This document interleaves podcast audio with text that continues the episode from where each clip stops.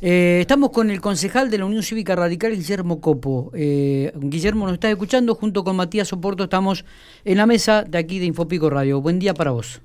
¿Qué tal, Miguel? ¿Qué tal, Matías? ¿Cómo andan? ¿Cómo estás vos? ¿Bien? Ah, el, Todo muy el bien. tiempo está agradable, el tiempo, digo, ¿cómo estará el ambiente en el Consejo Deliberante? Se ve que está medio, no está tan agradable, parece, concejal. No, bien. La verdad que, digo, el Consejo Deliberante es un ámbito de que muchas veces podemos tener puntos de disidencia sobre los análisis políticos que hacemos las situaciones y los expedientes, pero el ambiente de trabajo en- es un ambiente bueno, digo, con mucho respeto personal y una buena relación humana. Me parece muy bien. Más allá de las diferencias, hay que convivir. No, y que una cosa es la- la- las diferencias que podamos tener en, en pensamientos y en miradas de la, de la situación, pero digamos, realmente en lo, en lo personal tenemos muy buena relación. Bueno, Guillermo, presentaste, vamos a empezar a, a- a comenzar a hablar, digo, por un, un proyecto que presentaste eh, que tiene que ver con la integración eh, mediante pictogramas en menú y cartelería para la gente este, con dificultades, ¿no? Discapacitada. Contanos un poco. Sí, presentamos, en- eh, acabamos de, de presentarlo en mesa de entrada cinco proyectos en total, de los cuales dos tienen que ver con esta temática. Eh, eh, uno tiene que ver con la cuestión de cartelería en edificios públicos y en lugares públicos Sí. eh, en pictogramas y otro tiene que ver con la cuestión de eh, los menús en lo que son los lugares gastronómicos eh, para justamente los menús eh, en, en pictograma.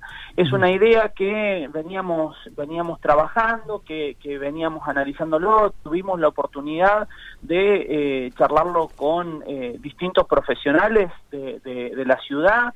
Eh, Mar de Fueguitos, por ejemplo, tuvimos un intercambio de, de- de- de ideas, eh, que es una institución que justamente se dedica a, a- a este tema, también un aporte muy importante de la licenciada Valeria Bou, y también nos pudimos sentar y, y- y mostrarle los borradores e intercambiar ideas con eh, un grupo de madres del grupo TEA, eh, del de Padres TEA, que la verdad que, que nos sirvió, que me parece que, está bueno en, en ver y escuchar la experiencia de lo que significa, por ejemplo, para sus hijos eh, ir a un lugar, eh, a ir a un, un restaurante, un bar y, y digo y vivir un momento familiar, pero lo que significaría un aporte más en este sentido a través de lo que son eh, las, las, las cartas y los menús eh, en, a través de pictogramas. Sí, para que se entienda el, el- el, digamos el, el término pictograma son dibujos permitir justamente a través de, de dibujos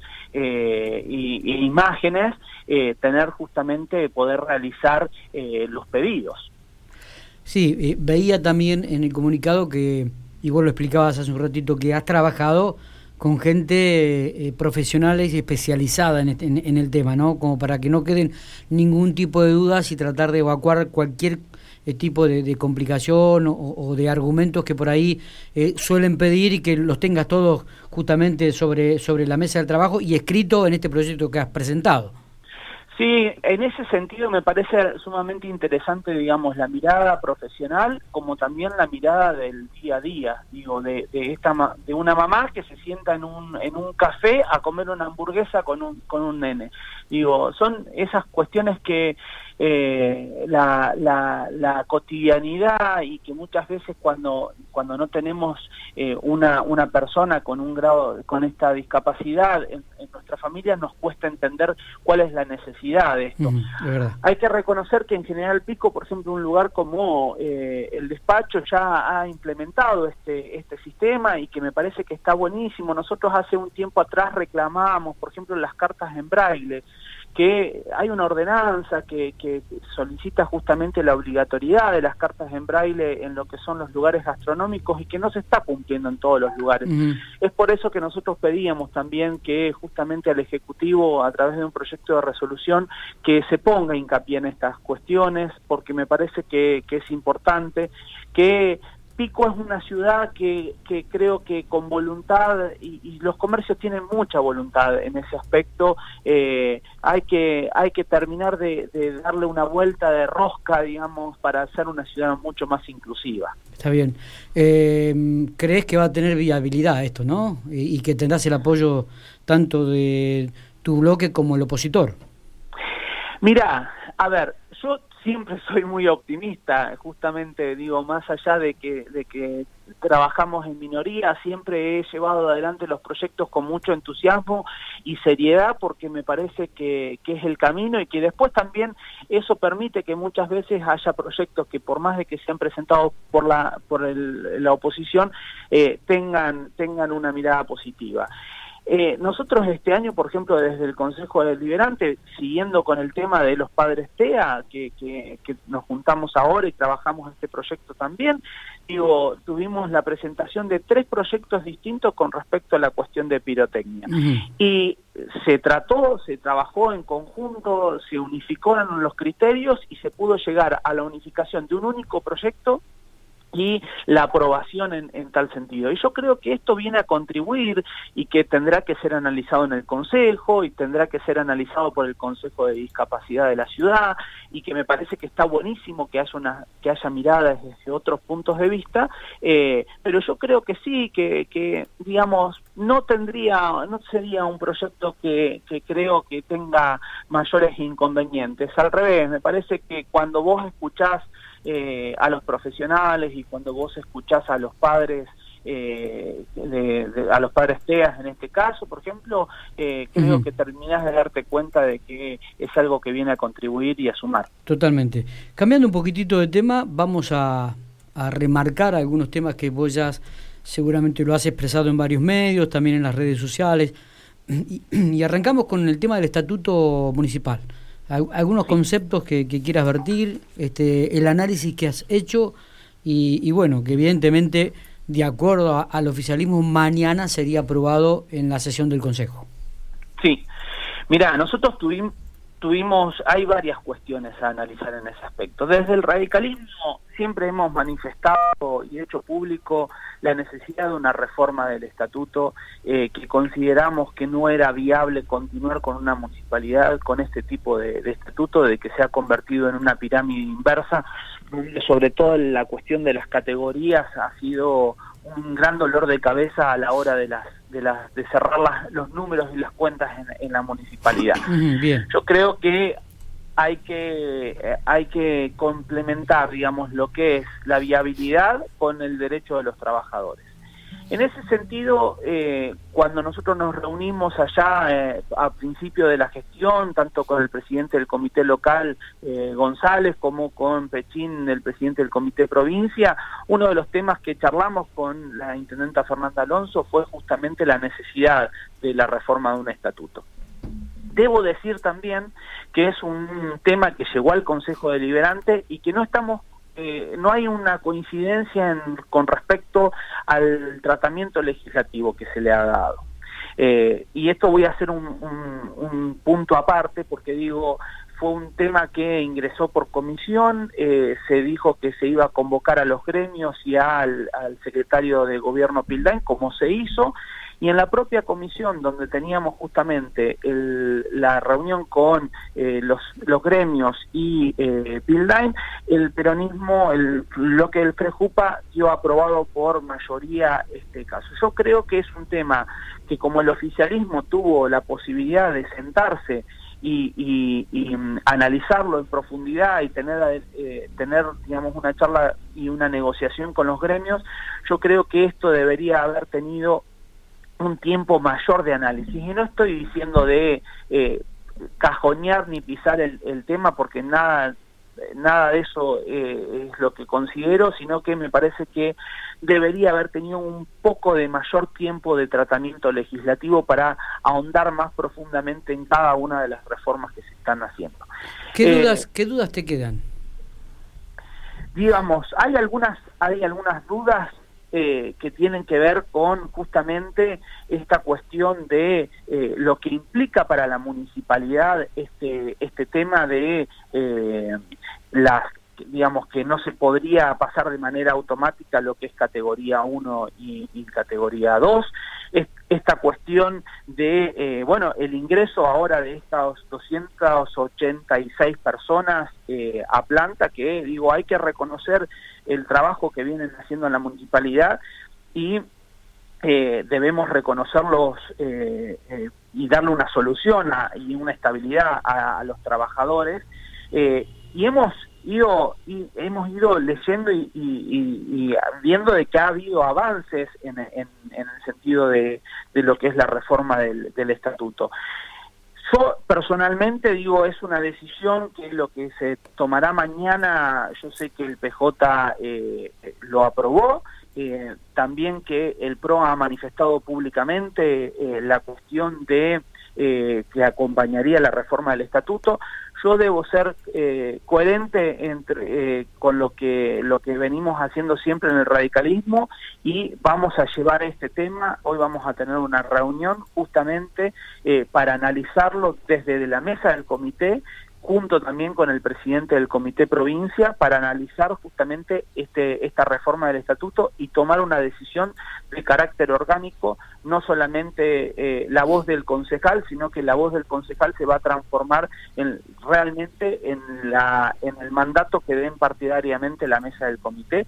Así que eh, lo he manifestado, se lo he manifestado al, al presidente de la comisión, a, Viola, como también se lo he manifestado al secretario de gobierno, que no hay una decisión tomada, pero no porque haya algún tipo de traba, sino simplemente porque quiero que esto sea una decisión tomada en el conjunto del partido eh, con el análisis correspondiente de cada uno de los puntos. Está bien, bien. Sí, sabemos que de todas maneras ayer un concejal, Héctor Viola, creo que definía que el, estatuto iba a ser aprobado por mayoría y, mañana jueves eh, iba a salir de, aprobado del Consejo Deliberante. Seguramente este trabajo que vas a hacer vos tendrá una repercusión posterior a esta aprobación. Es la sensación que nos da y creo que los tiempos tampoco te acompañan mucho en este aspecto, ¿no? No, por supuesto de que son tiempos más, por eso yo te digo de que no coincido con el tiempo legislativo que se le dio al tratamiento de, del tema, me parece que es un tema que debería haber tenido un análisis un poco mayor y, se lo, y lo cuestioné en la propia comisión donde estaban los gremios en ese sentido, digo, con la posición del PJ. Eh, no coincido en ese, en ese aspecto y volvemos a reiterar lo que yo cuestioné en su momento con la cuestión del cupo trans. Me parece que se están fallando en las formas en que se lleva adelante el trabajo legislativo. Eh, no, no estoy coincidiendo con la mirada que tiene el CEJUPA en ese aspecto. Eh, entiendo de que ellos, digamos, tengan una mirada donde eh, lo que venga del Ejecutivo va a ser bien recibido y no tienen ningún tipo de, de, modificaciones para, para sugerir, pero me parece que tenemos que recordar que son, digamos, dos poderes distintos y que cada uno merece el respeto que así considere. Y más un, ente, un, lugar como lo que es un, Consejo Deliberante, donde el Consejo Deliberante están representadas las voces, digamos, de los distintos sectores. Hay una pluralidad de voces, entonces me parece que hay que darle un, mayor tratamiento. Esto pensá en cualquier otro legislativo cómo suceden las cosas y me parece que en ese aspecto el, el Frejupa entiendo la urgencia, pero me parece que se equivoca en los plazos que se dan. Ayer decía el concejal Viola que se, el Consejo Deliberante en este caso solamente debía legalizar, por decirlo de alguna manera, eh, lo decía así con esas palabras, eh, el acuerdo entre los gremios, los trabajadores y el municipio. Eh, y yo posterior a eso decía, qué problema también que el Consejo Deliberante simplemente funcione como una escribanía, por decirlo de alguna manera. Lo dijiste vos, Miguel, dijo. Si Matías. Matías. Si no, no nada más alejado que el pensamiento que tengo con respecto a lo que es una república y lo que es un, un, un, un poder legislativo. Digo, para mí no es una escribanía del poder ejecutivo. Yo entiendo eh, entiendo, digo, que el peronismo es un partido de carácter verticalista, yo entiendo que tienen una lógica de funcionamiento en tal aspecto, pero me parece que eh, el Consejo Deliberante debería tener justamente, eh, haber tenido un tratamiento un poco más extenso en, dicho aspecto. Pero bueno, son las formas en que cada uno ve las instituciones que lleva adelante. Eh, yo considero que en el Consejo Deliberante se deben escuchar las distintas voces y las mayorías porque vos me podés decir, bueno, el PJ tiene, el FEJUPA tiene la mayoría para aprobarlo, entonces no tienen la necesidad justamente de esperar la respuesta o, la mirada de los partidos opositores. Me parece que hay que tratar de justamente de generar los consensos. Los legislativos siempre manejan otros tiempos porque justamente lo que buscan es la búsqueda del debate y el consenso. Y en este caso como en lo que te decía del cupo trans, no estoy en desacuerdo en la cuestión propia del tema, sino que me parece que fallan nuevamente las formas. Eh, eh, Guillermo, mm, otro tema también que tuvo mucha difusión eh, el fin de semana fue la posibilidad de trasladar la Secretaría de Desarrollo Social a un edificio que alquilaría el municipio. También tenías tu, tu pensamiento y tu postura en relación a este tema. Sí, a ver. Eh, a ver, los argumentos un poco ya, ya fueron emitidos, eh, el costo. Eh, ¿cuál, ¿Qué otra lectura le podemos dar más allá de lo económico a este aspecto? Que no hay una sensibilidad social. Porque Digo, yo entiendo que eh, el Ejecutivo a principio de gestión tenía un croquis, un, un panorama para ejecutar durante su primer año de gestión. Ahora, pasó algo en el medio que se llama pandemia, eh, donde la situación social y económica empeoró muchísimo, donde las necesidades eh, se han, han cambiado y, por lo tanto si las necesidades de la ciudadanía cambiaron, eh, digamos, la mirada desde el Ejecutivo tiene que ser otra. A mí me parece como que ven una realidad paralela, en definitiva. Cuando vos, la gente en la calle te está, está preocupada por el trabajo, porque la guita no alcanza, porque en realidad hay deficiencia en las cuestiones alimentarias y por el otro lado eh, desde Acción Social lo que están preocupados en cambiar las oficinas de lugar, gastarse 120 mil pesos por mes en eh, un alquiler de una oficina a estrenar, donde el propio Ejecutivo nos informa que la municipalidad tiene 71 edificios entre propios y alquilados eh, en este momento. Entonces yo digo, cuando a mí me enseñaron una cosa, Miguel de chico, digo, mi papá me, me enseñó que primero se paga la olla y después se arregla el frente de la casa. Digo, entonces, creo que en este momento no es momento para ponerse a arreglar el frente de la casa. Está. Eh, Guillermo, creo que ha sido bastante, no, bastante no, ha, sido claro, por lo menos defendiendo los conceptos que has eh, esgrimido en, eh, con relación a varios temas, eh, a estos dos temas del estatuto, también al traslado de la Secretaría y ahora últimamente con este proyecto que has presentado para este, la gente discapacitada. Así que te agradecemos estos minutos que has tenido para con Infopico Radio. ¿eh? No, muchísimas gracias a ustedes y a disposición como siempre. Muy bien, Guillermo Copo, concejal de la Unión Cívica Radical, dando conceptos, definiciones de dos temas que habían sido prácticamente eh, muy fuertes, eh, discutidos este fin de semana en los principios y, en los primeros días de, de la que estaba corriendo.